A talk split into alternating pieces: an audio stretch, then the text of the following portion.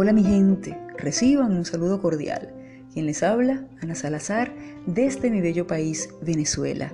El tema de hoy, amar sin fronteras.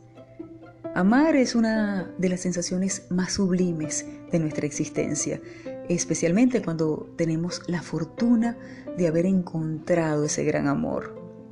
Se dice que el amor no tiene edad y desde mi punto de vista tiene algo de cierto siempre que ambos se sientan plenos, felices, satisfechos, sin temores.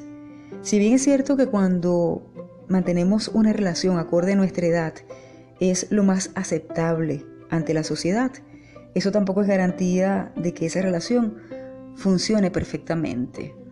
El problema está cuando mantenemos una sensación continua de nuevos enamoramientos, ya que no nos sentimos satisfechos con nadie independientemente de la edad de nuestra pareja.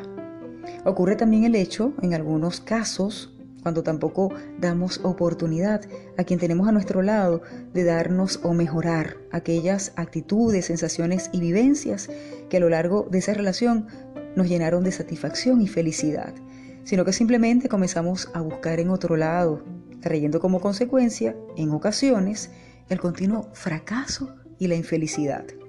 Sin embargo, también existen relaciones que a pesar de la diferencia de edad, poseen una conexión tan elevada, tan estrecha, que muchos no logran entender, pero que llenan nuestro espíritu. En conclusión, amemos plenamente, amemos como nos gustaría ser amados.